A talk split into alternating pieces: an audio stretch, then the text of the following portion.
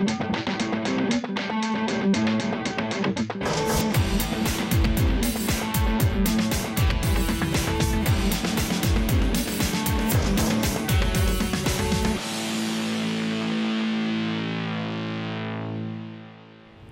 zur neuen Folge von Gerrits Tagebuch. Der große Elbphilharmonie Endsport steht an. Das heißt, die Hafen City ist soweit fertig, fast fertig, jetzt muss noch ein bisschen ausgeschmückt werden, aber wir haben jetzt noch elf Tage Zeit. Bis dahin muss die Elbphilharmonie fertig sein.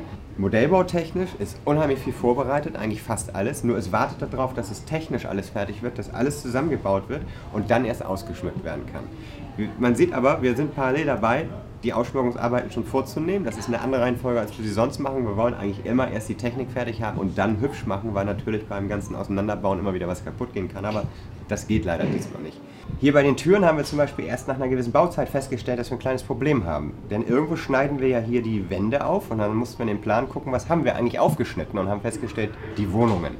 Das ist eine super Steilvorlage für unsere Modellbauer, denn das sind viele, viele Wohnungen, die man im Schnitt sieht, wo man also super sich mit Detaillierungen austoben kann. Aber ein Riesenproblem für die Lichttechniker, weil jede Wohnung, die leuchtet, und es soll ja jede Wohnung beleuchtet sein, über den Computergestalt an- und ausgestaltet werden, sodass von außen eine tolle Tag-Nacht-Simulation, wenn die Türen geschlossen sind, zu sehen ist. Ist aber das Problem, wenn eine Wohnung hier auf der einen Seite ihr Licht erstrahlt, der Schnitt offen ist, damit man sieht bei geöffneten Türen, dann strahlt das Licht auf die andere Tür rüber und erleuchtet dort alle Wohnungen. Geht nicht. Also haben wir uns entschlossen, die Türen sozusagen in zwei Schichten zu bauen. Eine Schicht, wo kleine Pappschächtelchen hinter sind, die das Licht nur nach außen strahlen. Kleine Folie vors Fenster, damit man nicht reingucken kann, aber das Licht ähm, ordentlich aussieht. Und den anderen Teil der Wohnung haben wir in die vollen Tiefe durchgezogen, damit die Detaillierung gut sich ausleben kann. Da haben wir dann dafür gesorgt, dass das Licht nicht zur Seite aus, an der Fassade rauskommt, damit das sich nicht gegenseitig stört. Für den Öffnungsmechanismus an sich haben wir ja im letzten Jahr verschiedene Sachen ausprobiert und uns für diese Variante entschieden, wo hier kleine Motoren sein werden, die die Türen öffnen. Das Problem ist, wir haben wie gesagt noch elf Tage Zeit und momentan steht sie hier noch zu zerlegt und ich würde euch natürlich gerne zeigen, wie das mit den Türen aussieht, denn das war auch eine riesen Herausforderung mit dem Dach. Dass das Dach, wenn es hier oben drüber liegt, was nun wirklich sehr schwierig war, da habe ich ja in einer Folge schon mal drüber berichtet, dass wenn die Tür sich schließt, exakt unter das Dach fährt. Und das Dach dann nicht hoch steht, das würde nämlich blöder aussehen, wenn die Elbphilharmonie geschlossen ist. Natürlich, wenn es zu tief ist, würde es gar nicht funktionieren. Hier drin sieht man den Kabelwust für die Beleuchtung der Außenfenster. Und diese Außenfenster waren eine der großen Probleme, die wir hatten. Denn die Elbphilharmonie kennt man momentan primär aus einem Prospekt. Und in dem Prospekt ist alles schön gemacht mit blau leuchtend. Nur diese Glasscheiben, jede Scheibe ist anders. Und wir haben diese Scheiben gegossen es sind, ich habe die Zahl vergessen, auf jeden Fall mehrere hundert Scheiben, die genau ihren bestimmten Platz haben und auch an den richtigen Platz entsprechend geklebt werden mussten. Das Ergebnis ist mehr als zufriedenstellend, finde ich. Wir waren total begeistert, weil wir auf dem Weg dahin natürlich nie wussten, wie wird es am Ende aussehen. Und wie gesagt, sehr zufrieden. Ich habe in einigen Folgen mal über die Pailletten auf dem Dach erzählt und da haben wir natürlich das Problem gehabt, wer denn diese vielen hundert Pailletten aufs Dach klebt. Und wir haben eine Woche lang beobachtet und da Christian ja Muddis Kaffee am besten kochen kann und den eines Tages versaut hat, hat er, hat er die Strafarbeit bekommen. So, hier fehlt natürlich jetzt noch das Herzstück der Elbphilharmonie, der Konzertsaal mit Reflektor und der ganzen Bühne, den Tribünen und vor allen Dingen dem Orchester. Und das Orchester baut Stefan gerade und mal gucken, wie weit er da ist.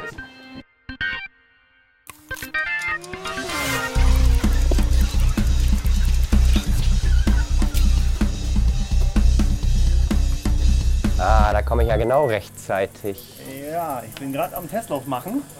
Sie laufen eigentlich jetzt auch schon wunderschön, bis auf ein oder zwei Musiker, die sich die ganze Zeit permanent weigern. Aber gut, muss man gucken. Das Problem ist, wenn man ein Magnet teilweise ändert, hören drei andere dafür auf, sich zu bewegen. Also das ist wirklich eine absolute Gratwanderung, wirklich 100% hinzukriegen.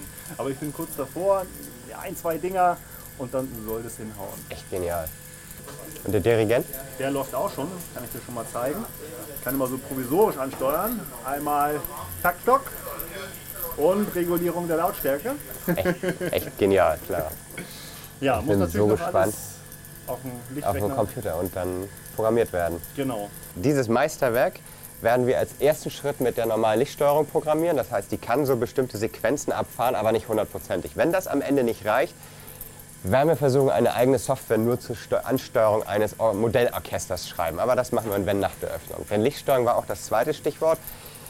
Die Hafen City hat viele, viele Lampen bekommen und auch die Elbphilharmonie bekommt sie gerade noch und das Ganze muss natürlich auch irgendwo in Szene gesetzt werden. Das machen wir mit der Lichtsteuerung, die habe ich ja in einer der letzten Folgen, den Link habt ihr hier unten jetzt gleich, schon mal ausführlich erklärt. Das ist viel Programmierarbeit, aber sie macht in der Hafen City fast so viel Spaß wie noch nie, weil die ist so detailgetreu. Wir gehen mittags immer, machen unsere Mittagspause draußen, sehen diese Laternen und sie jetzt selbst eins zu eins nachbilden zu können, genau in der Sequenz, wie sie anflackern in echt, das macht wirklich Spaß.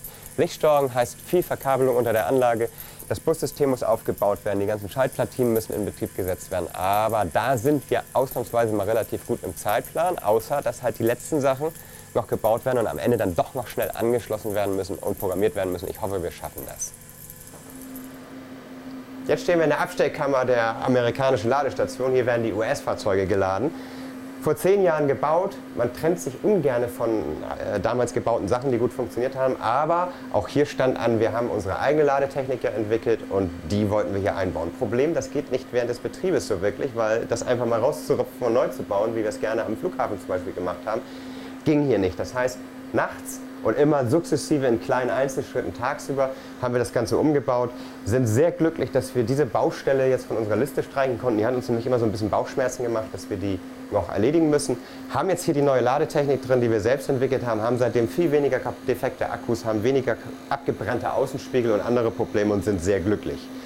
Genauso glücklich sind, dass wir die Möglichkeit hatten, unseren versagten Weltrekordversuch vor vielen Jahren, den wir nicht geschafft haben, nochmal wiederholen zu dürfen. Und zwar kleine Modellloks ziehen, eine große Lok. Da hat Galileo mit uns nochmal eine große Reportage gemacht über einen neuen Versuch, den wir vor drei Wochen erledigt haben. Ich sage jetzt nicht, ob erfolgreich oder nicht, denn die Sendung wird am 28.11. ausgestrahlt und bis dahin verraten wir nichts. Wir werden nach der Sendung bei Galileo auch ausführlich nochmal über die Tricks und Ideen, die wir so gefunden haben, um diesen kleinen Loks noch mehr Kraft abzuverlangen und wie gesagt mit dem Ergebnis dann kommen, ob wir es geschafft haben oder nicht. So, wir haben jetzt noch den Endspurt vor uns für die Eröffnung der Elbphilharmonie. Am 13.11. wird hoffentlich alles so funktionieren, wie wir es uns vorstellen und auch die Zeremonie ungefähr so ablaufen. Drückt uns da die Daumen.